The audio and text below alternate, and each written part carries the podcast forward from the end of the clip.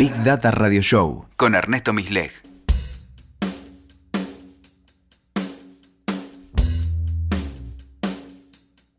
Hola, bienvenidos al episodio número 46 de Big Data Radio Show. Los que nos trajo aquí son los datos. En nuestro Bitoker hablaremos de los datos y cómo estos están cambiando nuestra vida. Hoy me levanté cruzado. Vengo de unos días que mira, mejor no encontrarme. Lo que pasa es que estoy con Mercurio retrógrado y viste cómo es eso. Sé que me voy a meter en un área, en un tema áspero para la alta gerencia de Witoker, porque la jefa máxima es filoastrologista. Pero bueno, vamos a explorar qué tiene que decir la ciencia de datos de los astros y viceversa. La pregunta que nos mueve es, ¿existen trabajos científicos que avalan a la astrología como un sistema descriptivo predictivo? ¿Qué tiene para decirnos la estadística sobre esto? ¿Es posible diseñar un experimento para medir la eficacia de las predicciones del horóscopo? ¿Las parejas Aries-Tauro duran más que las que Escorpio-Libra? La ciencia hegemónica trata de ocultarnos los saberes milenarios, porque ya sabemos cómo funciona el poder. Son ellos, los popes de la ciencia, que debajo de sus pilas de paper juradeados independientemente, descansan, ya sabemos, la verdad de la milanesa astrológica. Hay mucho escrito desde la perspectiva simbólica cultural. Esa faceta de diseño de prototipos literarios mitológicos me gusta, me genera fascinación. Me puedo quedar un buen rato leyendo o estudiando la intrincada maraña de relaciones entre los astros y dioses, leyendas y mitos y su correlato en la manera de relacionarnos que tenemos en el presente. Pero vamos a lo nuestro. Hace unos 15, 20 años, la gente discutía diversos asuntos en grupos de noticia o newsgroup, lo que hoy serían los muros de Facebook o Twitter, pero agrupados por temática, y había un reglamento o normas de convivencia como para poder participar. En uno de esos grupos germinó la propuesta de un experimento que consistía en determinar si existía o no preferencia de emparejamiento de personas según sus respectivos signos del zodíaco. Es decir, tenemos 12 signos, 12 por 12, 144 pares. Bueno, ver si alguno de esos 144 ocurre significativamente más, que está más presente que otros pares en parejas que contrajeron matrimonio, por ejemplo. Y así poder inferir, comillas, comillas, que los pares más frecuentes, como por ejemplo Aries Capricornio, son los signos que se buscan para formar pareja. Y luego, comillas, comillas, comillas, comillas, a los Aries recomendarle Capricornio para formar pareja y ser más felices. Hay tsunami de comillas. El experimento continuó, ya por afuera del newsgroup. Lo que había eh, lo que faltaba era conseguir una base de datos de matrimonios.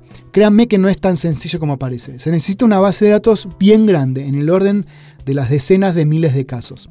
Algunos matrimonios se registran en instituciones religiosas, cuyo soporte limita para este tipo de, de análisis.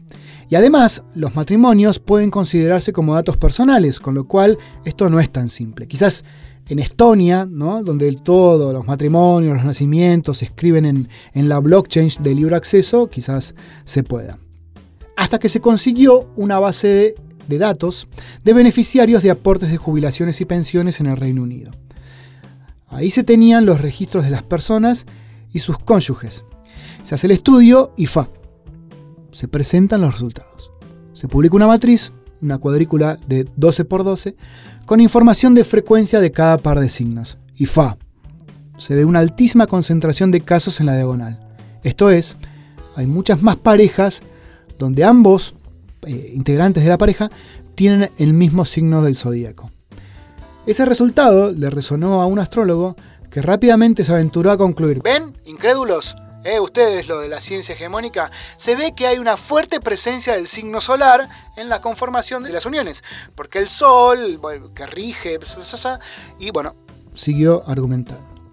Bueno, resulta que la base de datos con la que se trabajó era de beneficiarios de un plan para veteranos de guerra, donde muchos de los caídos no, no se contaba con la fecha de nacimiento.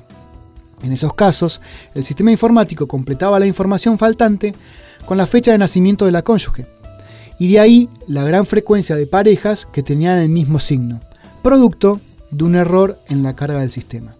Va, era un error para este trabajo de, afinidad de, signos, a los fines de liquidar el beneficio, este, si la fecha de vencimiento era vacía, era un cero o se completaba con los datos de la esposa, era lo mismo.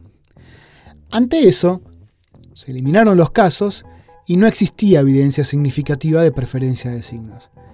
Pero este astrólogo, herido en su ego, que se había metido sus conclusiones en Urano, está, está bueno el chiste, ¿no? Remató, no es importante el signo solar, sino el lunar, que se computa con la ubicación de la luna al momento de nacer, con lo cual se necesita lugar, minuto y hora del nacimiento. Y anda a conseguir una base de datos de decenas de miles de parejas con, con, con el dato del minuto y hora de nacimiento. Anda, anda, anda a pedirse a los estonios. Lo que el amigo astrólogo nos propone pensar es esto. Este fenómeno de estudio, la preferencia de unión de parejas, ¿puede ser descrito por los datos? Los que conseguimos no, pero quizás la nueva generación construye un, un, instrumento de medición aún más preciso que cuente con los datos del signo lunar y repita el experimento. ¿Y si no da? Bueno, es el signo lunar del momento de la concepción o de la concepción de los padres y así echarle las culpas a los datos por su incapacidad de reflejar el fenómeno. ¿Es una cuestión de precisión de los datos? ¿Qué pasa cuando creemos que sí, pero los datos que tenemos nos dicen que no?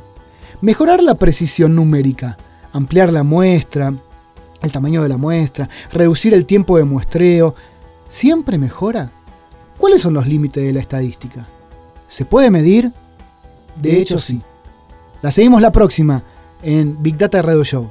Un abrazo. Escuchaste Big Data Radio Show con Ernesto Misleg. WeToker. Sumamos las partes.